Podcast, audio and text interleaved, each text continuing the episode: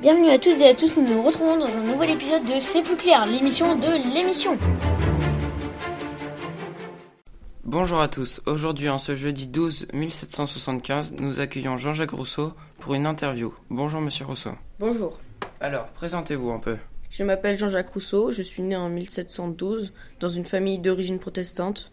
Je suis un écrivain genevois de langue française.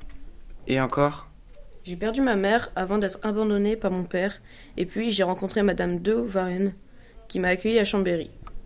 Alors, vous êtes français Selon vous, est-ce qu'une monarchie absolue est une bonne idée Non, car elle est extrêmement inégalitaire. Pourquoi le clergé et la noblesse ne paieraient pas d'impôts alors que ce sont eux qui travaillent le moins et qui gagnent le plus Alors, selon vous, qui devrait posséder le pouvoir Le peuple Car ça serait plus égalitaire entre les différents ordres, qui sont le clergé, la noblesse et le tiers d'État. Donc, euh, vous voudriez une société démocratique Oui, tout à fait. Que serait une société juste selon vous Une société juste, selon moi, serait une société où tout le monde est égal. Cela veut dire que les pauvres paient moins et les riches paient plus. D'accord, merci beaucoup Monsieur Rousseau pour toutes ces réponses et à bientôt. Merci à vous, au revoir.